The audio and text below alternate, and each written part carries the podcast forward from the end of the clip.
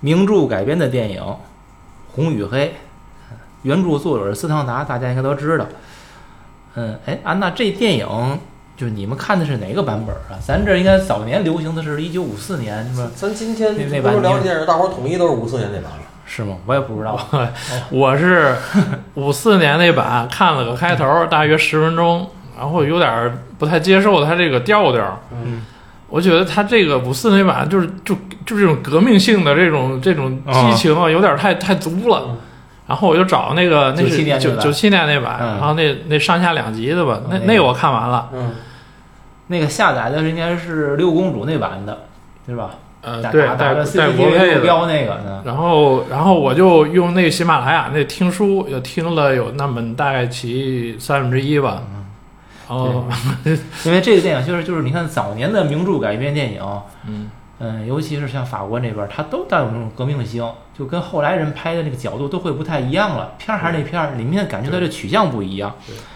嗯，既然是名著呢，咱介绍就是尽量简省，一句话概括：不穿上红色的军装，就穿上黑色的僧袍，一切为了出人头地。这就是这片子红与黑的来源嘛。红色是法国那个军装，黑色就是教士的那个僧袍，所以叫红与黑。嗯，但问题在于什么呢？这个主人公叫于连，出身低贱的于连，他凭什么能够要既要又要？你按咱现在话来，于连是典型的寒门吧？可是寒门贵子，咱现在都知道，这玩意儿就是童话啊。那你要攀附权贵，并争取伯乐的赏识，基本上是唯一的出路。嗯，你要非得自命清高，那就是死路一条。所以于连在整个这个故事里边，要我说，他就是自寻死路，就这么一个片子。嗯，这样一说，好像说的没有名著的感觉了。这个片子呢，呃，就不说是这个小说吧。我最开始看的时候，这个片子是和《悲惨世界》啊、《基督山伯爵》是同一波看的，是小学刚毕业、刚上初中那会儿看的。然后这个书的版本呢，当年最流行的是一九七九年上海译文出版社，是竖版繁体，就从右往左翻的那种，嗯，黑色加红色的皮儿，然后封面上是一个男的，一个女的站着，就是那那样一个版本。这本书反正当时我看完，因为我是先看完的《悲惨世界》，就《悲惨世界》就属于给我一下一个标杆给我立在那儿，这高度就太高。然后后来我再看什么都觉得不行，然后我看斯汤达这个《红与黑》，看得味同嚼蜡。但这本书对我来说就一个好处，我打那儿以后，我看竖版繁体字没有障碍了，就是第一认识彻底认识繁体字了，第二看竖版能够看得比较顺，速度快一些了，这就对我最大价值。但这故事本身我是没啥兴趣。嗯，安娜提的五四年那版呢是很早以前看过，这回我也没再重看，我又把这个九七年的这版又看了一下。说实话，因为原著的时间太早了，我也没重新再去翻这个文字版，我感觉基本还是应该符合，内容是符合的。可这个故事本身呢，我就还是觉得挺没有意思的。我就想说一句话：no 作 no die。那你作作，最后就是我说死路一条，就这么个事儿。嗯，老杨呢？你看你有什么观感？咱们这个不是这个说这个预热的时候，我说不是这安娜老师把我控制住了吗？那这个现在别控制。你看，对，首先啊，我这个对这个红宇飞最大的印象是我们老太太以前张嘴说小人，这前拉菲利普太漂亮，这前拉菲利普太漂亮。我说这前拉菲利普干嘛的？你你看那红与黑呀，哎，这是我第一印象。老杨说这是五四年那版，对呀、嗯然后呢，我小时候啊没看过这电影，你非说这电影有，这不这次看吗？然后呢，我小时候看过这个电影的上下两册的那个电影的小人书，大伙儿知道吗？就是从屏幕上截下来的那个平射，实际上是平射，然后底下加文字。就是电影版小人书呢，在小人书的类别里边也单算一类，专门有人这个存这种电影版小人书平的。射是吧？这是平射吗？对这咱也不懂了。反正现在就是 screenshot，就是就是那个就是截图呃截屏截截截屏这也是很后来的这种出现吧？这个不是一直小时候就有一直都有，一直都有它就是小人小人书里边儿，你看有画的，画里边画风呢，你分有有拿铅笔画的，有拿油画画的，有毛笔画的，还有不同画风。然后还有一种它就是不画，就是直接上剧照，电影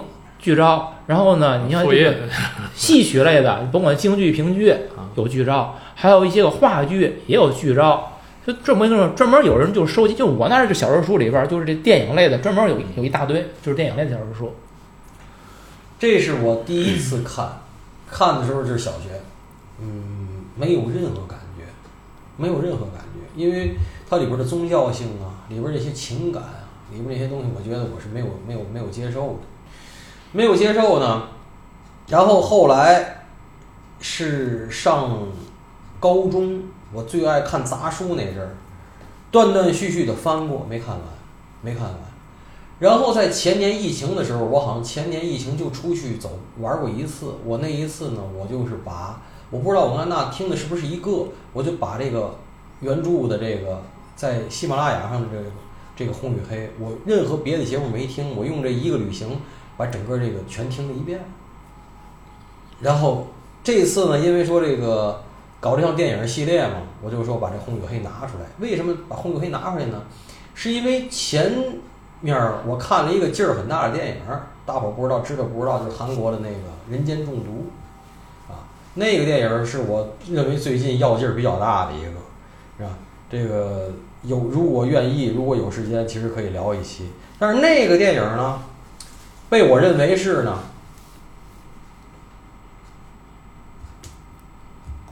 两个两句话，第一个是上人家炕。日人家娘们儿，那个电影，这洪宇辉比他更王八蛋，是拿人家工资上人家炕，日人家娘们，那就得死。所以当年的我，以前看的时候，我记得我在高中看杂书的时候，我特别喜欢他那个热血，喜欢他那革命性。喜欢他里边那些，我认为你喜欢谁都是天经地义的，你喜欢谁都对，什么婚姻、什么爱情、什么家庭都他妈是屁。你喜欢谁？你喜欢多大岁数的？你喜欢男的？你喜欢女的？你喜欢哪个？你怎么喜欢都对，就是你想怎么着怎么着。我今天不这么认为，我今天看《红与黑》就是我刚才说的那个，拿人家工资，上人家炕，日人家娘们，你不死等什么？你为什么不去死？有什么自寻死？他还觉得吧，这事儿就是理所当然。那必须的哎，我们俩的感情是真挚的，真挚挚的。啊！就是就他那小说里，我听了，就前一段，就是感觉，我就有点那伍迪艾伦那种感觉，这谁都黑一遍，对吧？他那个有钱人，然后那那那几个老爷什么的说的也都带讽刺的，包括他为什么请这个家庭教师也一通损，然后他们有他们他父母他父亲那边儿那个穷人穷人那那边儿家庭也不客气，反正就是这小说我还感看看跟看电影儿就两个感觉，就是您说的对，就是因为其实是就是在文学史上，斯汤达就是开创了这个批判现实主义，所以你就觉得他他妈逮谁骂谁。对。说他不也这个这个作品也也是有点意识流那个意思吗不？光不是意识流，这个事儿是这样。嗯还有一个问题呢，就是我通过这个事儿呢，我后来又做了一些背调啊，就是这个这个事儿，嗯，我越来越同意我们老头儿说的，就是您说这个像《悲惨世界》呀，像九三年，我一直想拿出来看看完了，这个是这俩书我是好好看过，因为我们老头儿特别喜欢。看过以后呢，重看了以后，我一定会有新的感觉，我想聊一次，但是步头太大了。我们家呀区别很大，我我们老太太老太太就是喜欢俄罗喜欢苏联啊俄罗斯的音乐，俄国的音乐，喜欢老柴，喜欢这个拉赫玛尼诺夫，我喜欢这个托尔斯泰，托斯托耶夫斯基。我们家老太太喜欢这个，我们家老头儿首屈一指没说的就是这个雨果，说到哪儿雨果，而且在我爸那一样的就是九三年，你知道吗？然后除了雨果，他说过，我爸爸说过，法国除了雨果都是二流作家，但是有他很喜欢的，比如说大仲马、基督山伯爵，我爸爸看过好多遍，我爸特别喜欢。我爸说那 那就是法国畅销书，那就是法国那个地摊小说，好看，但是没劲，没有文学法性，国金庸没有文学性嗯，没有文学性。嗯小仲马也一样，茶花女这些东西都都一样。所以我爸一说，他把除了雨果之外的法国作家全部归为二流作家。这些人里有谁呢？司汤达一定有呀司汤达、那是啊，福楼拜呀、嗯。巴尔扎克，巴尔对呀、这些什么人间喜剧，让我爸一说都是二流三流，二流三流，包括狄更斯，英国，我爸说也是嗯二流，除了雨果，他认为那挑大拇哥，剩下都是就是，所以，可是话说回来啊，你去看这个像斯汤达写革命，写就是说他夹带那些私货，就是于连对拿破仑的那种那个劲儿，和他本人对拿破仑的那个东西，你看看他的生平。就是是那种热血青年那套那套玩儿，但是最后看着势风不对，他也就跑了。斯当达本人不就那样吗？完了就就跑了。这个呃，他们那种革命性和雨果的那种革命性是两码事儿。雨果的革命性，我们老头儿说过，但是我们老头儿没有我说的这么文呐，就是因为我爸更爱骂街，就是就是，其实你回头你去看看冉阿让，你去看看这卡西莫托，他那种悲天悯人那种。发自心底那种同情加大爱啊，是不一样的。斯汤达、巴尔扎克、莫泊桑这这一这一路的人啊，全是这他妈的，就是尖酸刻薄，然后呢，就是那傻逼这那就那个在旁边冷眼看的那种，他没有那种同情在里头，他没有。雨果作品里边的人道主义是非常非常浓包括对沙威对那些东西，咱们我以前觉得我操这沙威这太狠了，这没人性，是没人性吗？绝对不是，就是他有他的一套价值体系。因为人道主义本身没有阶级，他讲的是人道，是人性。其实，对对然后你看，嗯，就像比如以《红与黑》为例这种作品，它的利益就是说，它是有自己的阶级立场的。他肯定是，他是站在了于连的这个底层来看待这个社，会。越是这样人，越崇拜伯爵。他可想跟人家坐一块儿，知道吗？嗯，他是不可得，他才骂街的。他要哪天能天列其中，你试试，那牙都呲着了，那下巴壳子都朝天了，你信不信？所以就是说，他们像比斯汤达为代表的，他们可能这叫批判现实主义，但我并不认为雨果是一个批判现实主义，不一样。嗯然后批判现实主义就是你说的，他们打一烙笔，就是想反对一些个东西。夹枪带棒，对对，就这套所以就是你说这个电影的问题，就是咱们现在再来看，谁会以一个批判现实主义的角度来看这个作作品呢？我们看电影可能是看这个故事、看人物关系、看情感，看的是这个。可是他们就是你说所有那段，我拿着你的钱上你们家炕睡你们家媳妇儿这件事儿，嗯还有一个前提就都对了，嗯，就是什么？我是阶级压迫，你对我有阶级压迫我，要反抗？我是阶级反抗，哦，咱这是阶级对立，我跟你是阶级斗争，阶级斗争。好嘛？哎，你你真这又上升，哎，这宁老师行，他能给我提炼，他这玩意儿厉害呀。因为你看，你上升到这个角度之后，我怎么做都对，你看，我没取你性命，已经是没革你的宽宽大了。说白了，就是我现在只是分了你们家的地，我还留着你这命。睡了地主娘们儿，哎，这不是这，我听着似曾相识啊！我听着，我这节目要危险，我跟你说。所以，所以，所以就是，那有一可有种可能，我不但分了你的地，我还把你给斗扔了。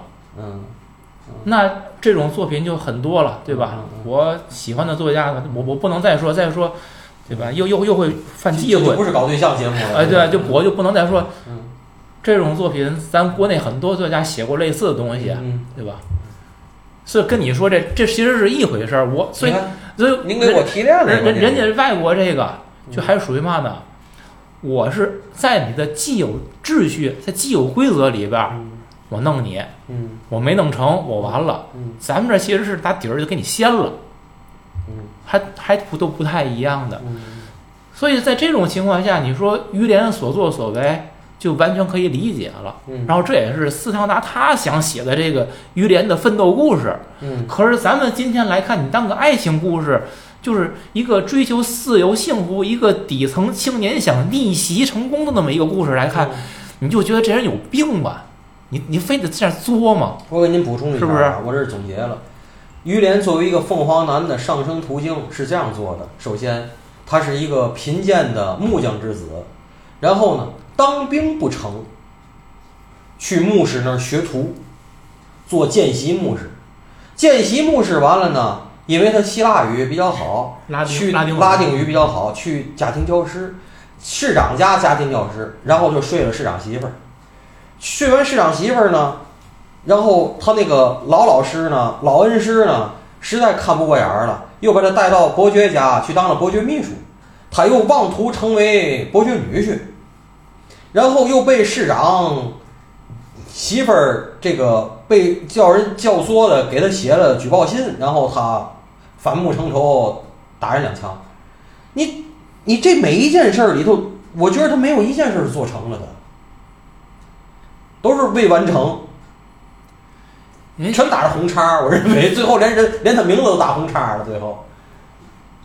是不是啊？我我给他把这东西我列在我提纲里，我说每个事儿都打红叉了，就木匠儿子这事儿，就是老天爷发给他的是挑钩的，剩下全打叉儿了。当兵打叉儿，牧师学徒打叉儿，家庭教师打叉儿，伯爵秘书打叉儿，伯爵女婿也打叉儿，啊，因为他这事儿本身就是吃谁骂谁，他这边攥着市长的那个媳妇儿的手，嗯那边跟人家犟嘴，对啊。我就不能理解，我说对啊我真不能理解，啊我说这吧，就是混蛋到一定程度了，咱就是说，那个咱和尚念经，你还得说供养人几句好话的吧，那必须，是这意思吧？那你这个市长也好，那个是侯爵，应该是不是还比伯爵还要高？公侯伯子男的，他他是侯他是侯爵，那你说市长家里、侯爵家里，人家这么捧你，嗯，你这就事儿办的多不厚道，你看是吧？不是拿人钱财去替人消灾吗？这是拿人钱财睡你娘们儿，这没戏，这个 这个情况。对呀、所以这个于连这事儿，咱今天来聊的话，其实我觉得有就不太好聊。你你怎么怎么说这个事儿？宁老师，嗯我跟您说，有几个细节，我还是觉着啊，有还有还有东西，什么意思啊？他在他上升的过程中，他几个几个东西啊，他情商不低，眼力见儿绝对有，聪明，给教皇送帽子，跑来跑去，有你嘛事儿？哎，他得往前冲。然后人家主教那蜡灭了，他给人咵撇过去点去，他现钱子行，嗯，是吧？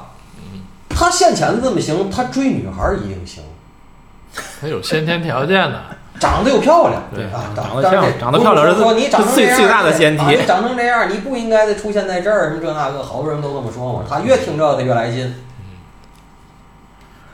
啊，这里边呢，咱再看他，就是他的这个成长或者是发迹之路吧。嗯，他有几个保护人，那个那个老年的神父就最开始看中他他的，老恩师，那老恩师嗯是他第一个保护人，嗯，市长应该理论上就算他第二个保护人。那市长说实在就是有点混，有点瞧不起他。但是那会儿的贵族瞧不起木匠儿子，我觉得很正常，很正常嘛，对是吧？这是你第二个保护啊但是人家你你花园里坐着一块儿吃饭，你还能踏着骂街啊？就是为了让我天天陪他吃饭，我要外边吃狗食馆去。他不是说我要外边吃狗食馆去？哎呦，然后你看他的市长啊是吧？第三挺讨厌个 第三个保护人是是他那个那个老神父给他引荐的那个新的那个神父，可能层级别更高一些。嗯然后是神学院的神院长，然后他呢后来又把他引荐给侯爵，是吧？这么一层一层的，你发现他之所以能够一步一步往上走，一直是有贵人的嗯，而且是这个社会的上层阶级。你反对他，你说他对你如何不好？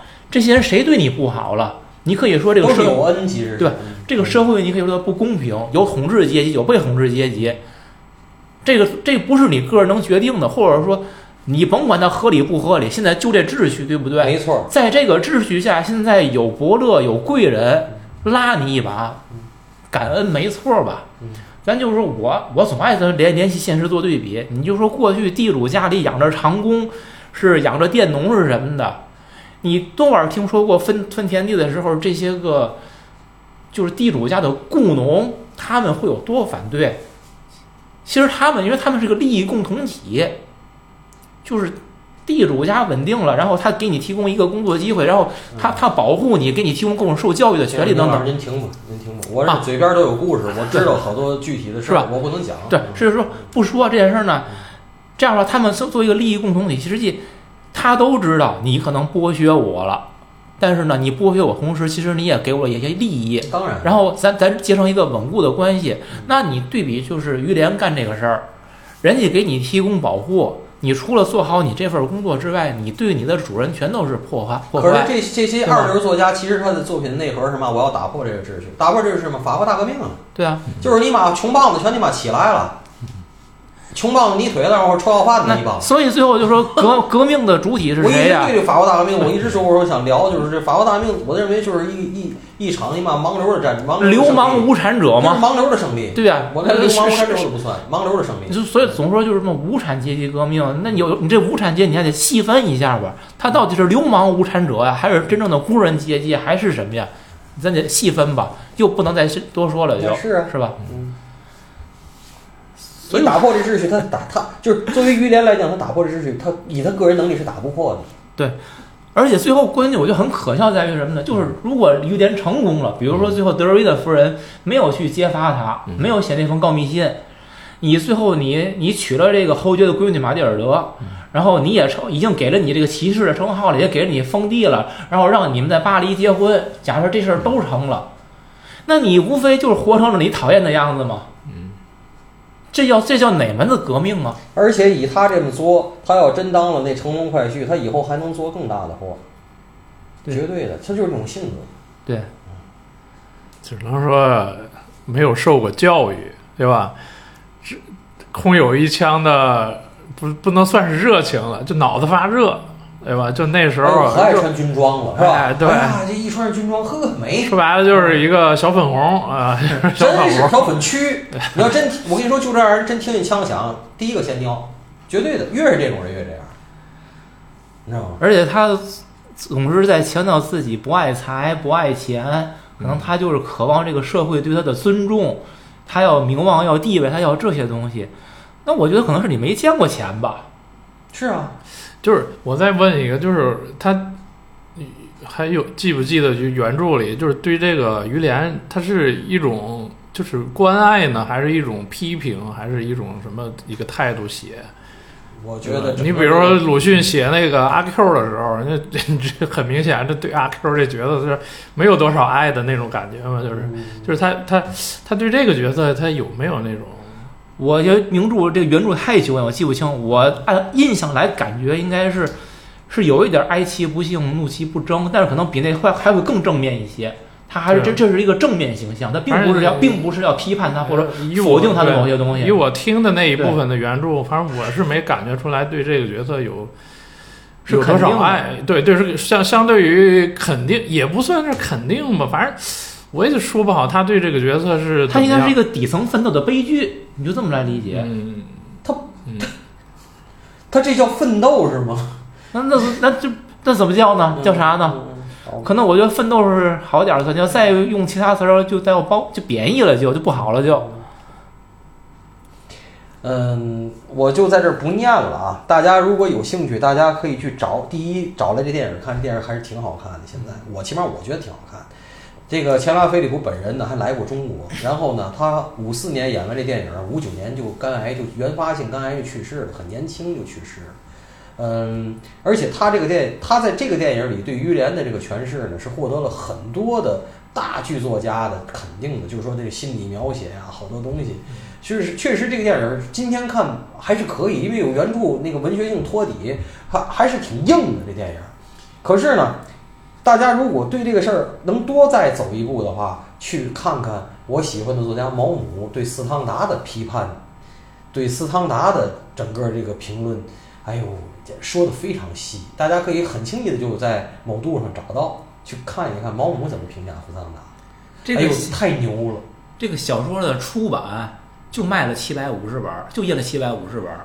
这斯汤达第一，他有非常重的恋母情节，啊，他他的家庭还是很殷实的，啊，就跟剧中于连非常一样，阴实。对，对然后包括他追女的这几个套路，嗯和最后女的被女，包括他还被女的拒绝过，被女就是他一开始也追了一个类似市长夫人的那么一个人，比他大的，有孩子的，他喜欢人家，疯狂的追求人家，最后人家拒绝他。他这里的小说里的报复性写的是那女的从了。嗯，报复性了。对嗯，然后呢，剩下的所有事儿，就是他其实是他在整个这个，他写过很多小说，但是就这一本小说，就是说流传下来成为名著了。剩下那些就都就是不是不是很流行。就是这个书里的很多情节和他本人的感情和生活经历是非常贴近的，他都拿过来就是往里写了。他并不是想批判自己，而是说这个可能是就像咱都写东西，他写的东西缺肉，他就从自个儿身上摘一点就填里边了，明白吗？可是实际上他本人呢是一个个子不高，而且脾气脾气很暴烈的人。就是说，所以他把玉莲写的就是什么雕塑汪的脸庞啊，别人马路上人看见他，哎呀，你应该从那画上走下来的，什么这那个的。其实他是一种对自己的完美想象。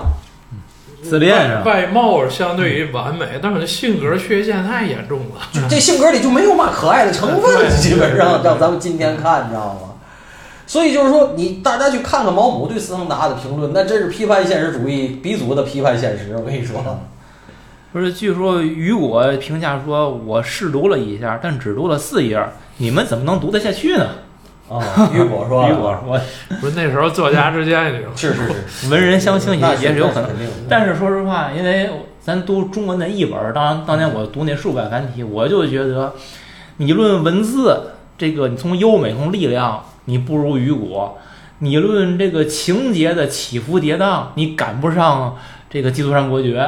我觉得觉得写的不怎么样，我一点都不爱看，就那还是同意我们老头儿说的，我就二流二流作家了，我就写的特别乏味。二流作家。它不是晦涩，他是乏味，这样一个电影。然后这个电影里边儿，他的第一个保护人那个老神父，其实就问过他一句话，说：“你厌恶富人，你鄙视穷人，可是你要去哪儿呢？你就就可能社会上就有这么一些人，他就看谁都不顺眼。他其实看看谁都不顺眼的原因就只有一个，他不能成为其中的任何一个，所以他就看谁都不顺眼。所以我就说呀，他你不信哪天给他一个机会，他要他他他当了女婿得嘛样？他得把这帮穷棒子欺负死，真的。对啊，他鄙视富人的傲慢，也鄙视穷人的尖刻。他他们脑子里边的这世界可能是一个是一个完美主义的理想世界。对周围遇到的，我觉得还都是他那个朋友，那叫什么来着？那个，呃，一一开始打小的一个朋友，最早、哦我知道你说那，我不知道他什么名字，他那一对一块儿在一块儿那朋友。对，啊最早是找他要做生意嘛，对说做生意还挺有起色的，干嘛不去呢？就也琢磨半天。我觉得你当时要跟他一块儿合伙，没准儿还能发了呢。是，因为他的目标只有一个，就出人头地。嗯，就是他就认为这个社会对他不公，我我的出现就是要革来革命的，还这么定位自己，他不是来发财来的，所以他不老说嘛，我对钱没太大兴趣，所以他就要爬，爬是他的人生唯一目标。可是你反过来说，就是这个这家里边这些贵妇们，我觉得真的也挺闲的蛋疼的。你说这个市长夫人德瑞娜夫人，感觉一个很无聊的女性，可能就跟咱们之前聊过那些片子里边，家庭很殷实，然后孩子也都挺好，自己每天就是按老杨说话，干着这个家庭主妇的这份工作，就倍儿哦倍儿没劲。啊。然后于连来了，给他们打开了一个新的世界，开了一扇窗，啊，就这样的一个人。对，然后等侯爵那闺女，侯爵那闺女那不就搁咱现在说就是一个叛逆嘛，小愤青嘛，就是我我就喜欢跟你们所有人都不一样的，嗯。是，是吧？所以他这里的年轻人就行为都很怪。他那个马蒂尔德不还每每年是四月二十六号还是四月三十号就穿校服是吧？去哎，穿校服嘛，你你不知道受了什么思想啊？其实你觉得他跟于连是同一类人，对啊，于连是底层里边的一个看什么都不顺眼，他是贵族里边的看什么都不顺眼，但是贵族看什么不顺眼，人有亲爹拖着呀，你于连有个屁，对，对吧？我又该说了，这东西是赤裸裸的，那那这所以你要闹革命，马蒂尔德闹革命没准成功了。哎，您还说对了，对吧我又该说了，真正当初这帮出来闹的，闹得厉害，像牛王什么这些，那都是家里头很牛逼的家庭。而且以前为什么南北战争，我不以前讲过吗？南北战争为什么最后北方能赢？就是南方来的这帮都是什么好好受教育，然后他妈家里头不好好生孩子，然后出生率低的、有钱的庄园主，受过好教育的，完了跟那帮北方的穷棒子拼，一个拼四个，那可不最后拼剩下全是穷棒子，所以北方胜。俄罗斯以前上层军官也都是为什么俄罗斯那出生率那什么，一个冷一个喝大酒，还有就是越是教育程度高的，中国今天也不遇到这个问题吗？城市化城市化，越是城市的生育率就逐步下降，农村的生育率根本就没有下降。就是这样的，最后最后的俄罗斯的就是以前那个俄国的军高层军官不也拼光了吗？就一样的，一个道理啊，跟安娜老师说的是完全是符合的。对于连这个人呢，我整个看下来，我觉得他最开始，嗯，咱甭管他的阶级立场还是什么呢，我觉得他算一个有志青年。但是你看，随着剧情的发展，他离他那志向越来越远了。到最后，我认为他就就是个阴谋家。他跟马蒂尔德搞对象的时候，他根本就不爱他，对对吗？马蒂尔德可能开始是跟他是玩儿，觉得好奇，后来我觉得会有那么一点爱了。当然了，他最后于连死的时候，他捧着于连脑袋那个，那我觉得就是又回到他最初的状态了。但是他就是跟于连临死前这一段儿，我觉得那里边已经有爱了。不管这爱的最开始的土壤是什么，会有一些爱。可是我虐恋也啊虐虐恋。你看，你看，咱受那个朋友影响，给每每天给寄一封信，每天寄一封信，那手段都是。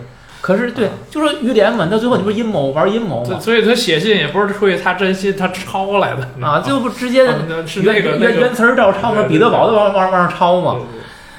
所以这样的话，就是我觉得于连这个人已经就偏了。那斯汤达如果他写写到这时候，这会儿的于连还是他最初想象里边设计的于连嘛，这就很难讲了。还有一个，您您刚才说的这个，我有点儿质疑，就是说，如果说他是有志青年，其实对于他这个志是什么志呢？他这个志就是推翻这套秩序，或者说他当一个拿破仑皇帝的好士兵。无论是这两个哪个志，我觉得这志都不高远。第一，推翻秩序，你就是什么？你就是一个泡沫，你就是鸡粉。第二，你当一个皇帝的好士兵，你不又堕入了新的一个阶级循环吗？对他其实就是想活成自己讨厌的样子嘛，就是从被压迫的变成压迫别人 压迫别人的嘛就这就我说那个这这就是他想的。就站在侯爵旁边儿，对然后欺负别人去。但是从被压迫到压迫别人这个过程当中，他的人设是什么？上位啊！我要上位嘛。是他上位是目的，用阴谋他的人设是是我要反抗。那没戏，那没戏你。想他的过程，他是给造这样，就是说，人家马马马爸爸早说了，嗯融入他，改变他，这不马爸爸说的吗？嗯最后马爸爸做成了吗？哎，不知道马爸爸现在怎么样？好像前前尼泊尔呢，这两天。前一阵儿感觉有有有缓，最最最最近又又又没信儿了。我以为他那个不是前一阵儿，你感觉好像那个放风放出来那感觉，嗯好像要马爸爸都给给给他一些机会没回来？改制了又，是啊，回来不改制来了。是不不知道最后会的，对，好像整个要重重整嘛他的业务马爸爸说的，啊，重融入他，改变他，这还是有可能的，就是有可能个屁，有可能的。给他点希望。嗯，嗯，这个电影整整个来说呢，我觉得大家要是看原著呢，就是你更关注原著来看这电影，多看历史背景，就是你听故事，因为你要站在法国大革命，站在这个拿破仑失败，然后波旁王朝复辟这二三十二十来年左右吧，嗯。你来看这件事儿来理解。嗯。如果呢，就是你对这个原著没看过，没兴趣，请你忘掉原著，你就单纯看这电影，看这个故事。这故事其实就是什么呢？就是一个凤凰男的自我毁灭之路，嗯，就这么个事儿。就听咱这节目就红与黑就可以了。对 对对，而且比其实比那比那个原著好像更有劲些，咱聊的。真的，我以前啊看原著，因为就是名著这件事儿，我觉得挺矛盾的。你要不看，你觉得你的阅读史这个史里边儿，或者你的阅读量里边儿少了点东西。但是越到今天，我越不愿意看所谓的经典名著了。嗯尤其是你说十九世纪那些个作家他们写的东西，嗯，第一太正统，节奏慢，我是然后对节奏慢。然后这个那个时代的洪流以如果有批判现实主义存在的话，你会发现今天看起来都很扯淡。嗯然后，尤其当我们重新看待法国大革大革命以后，这些事儿，你发现就特别扯，越来越不愿意看。然后相反，你可能你会看一些个浪漫主义啊，讲爱情的，可是你会发现他们讲爱情那种东西，可能比起今天人讲爱情那些复杂度又差很多。嗯我们今天人能写出更复杂的东西来，嗯因为你还结合了社会的现实。嗯所以我整个我现在阅读的一个倾向是，越是以前的我越不那么愿意看了嗯，我愿意看现在人。就是我早年时候，我是觉得现代人写的东西都他妈垃圾，嗯还是看经典好。嗯现在我越来越对经典没兴趣，我觉得现代人他们是真正的把握住了时代的脉搏，嗯尤其是那些个敢写的人。当然了，这个就管道很窄，但是他们其实是依然在写的。看看这些，对于名著就不必过于执着。而且我还是认为，名著在我脑子里边，它是这个阶段性的定性，就是我们曾经在那个时代把过去的某些人写东西就叫名著了。而那个时代以后的人，其实我们都不倾向。你看，现在咱们这么多有名的作家，管谁的作品叫名著吗？你说莫言都得了诺奖了，有人管莫莫言作品叫名著吗？好像没有人这么说吧，只是说莫言的某本小说而已。可是以前的，尤其是外国的，我们倾向于把它称为名著。所以在我现在的概念里边，名著只是可能是中国以外的，在二十世纪早期，包括二十世纪的早期，二二十世纪以前那些个已经被定性的作品，它就叫名著。按今天的标准来说，很多都是垃圾哎，你说起莫言来，莫言新出了一个四幕剧的剧本啊，啊！听说了鳄鱼啊，嗯说的是一个红通的官员的一个一个一个一个那什么，我还挺期待他，我我不爱看剧本，什么时候这剧本他能还原成小说，嗯，有有不要钱的资源我看看，还得不要钱的，花钱买我不认同，嗯，看剧本挺累的，我不爱看看剧本比看小说累得多，因为想象的东西更就是你看剧本，你必须首先括号谁谁谁走进来什么怎么回事儿，那对我不行，因为你看剧本，你得清楚每个人的角色是，因为小说它是一点点推进就行了。对呀、我喜欢那个剧本你一开始就得知道谁对谁，搞清人物关系之后，他的每一句话在里边是有交锋的。嗯这个交锋过程你要去你要去理解它，因为他的语言也会更短更精炼，比小说难理解的多。我看剧本累，我也我也不愿意看。嗯，所以说最后那我说吧，嗯就是宁我综合宁老刚才说这个话，就是咱别管别人，作家还是有阶级的，作家绝对要分大师和一二三四等。您同同意吗？同意同意。然后，但是我不同意的是，嗯，中国的近现代作家，我不觉得有什么特特特行的，真的。鲁迅可能算，但是鲁迅他缺乏大部头支撑，他足够伟大，但是他缺乏大部头支撑。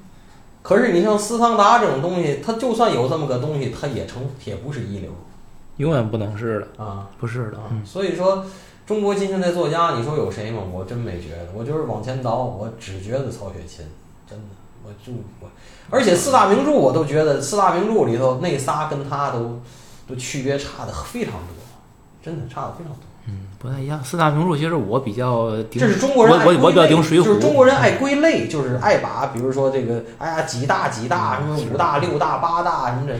可是我觉得完全朝代朝代不一样，内容内容不一样，风格风格不一样，完全两码事儿。说有四大名著啊，我要我的观点，按文字本身，我认为《水浒》最好，嗯《水浒》的描写的精彩程度，它那个生动度最好。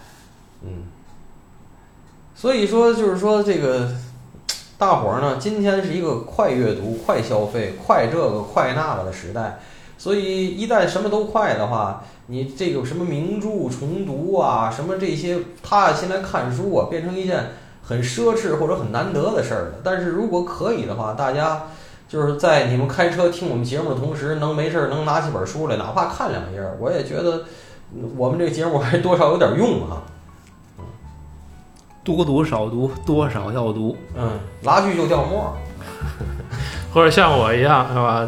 听喜马拉雅听听个一半儿，是听个三分之一没错儿，没。错儿，没错儿，对，多多支持喜马拉雅和我们喜马拉雅上我们的节 He 目。 plays so sexy to me. Three, four, five, six. Kid's got some brand new licks. Six, seven, eight. Down by the snake at the lake, there's a joint that's ready to blow. Every hound in the band's got a sound howling away. It must be Judgment Day.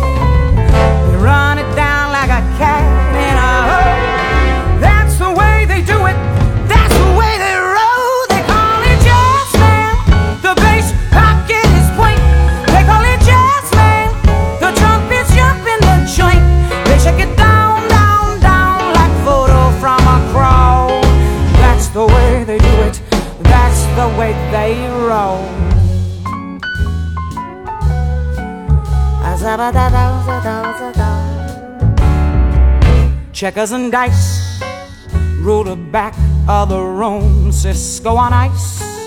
Always a reasonable price. Women in heels, heels, heels, in every color she feels. This joint's gonna blow your mind. The drums beat brave.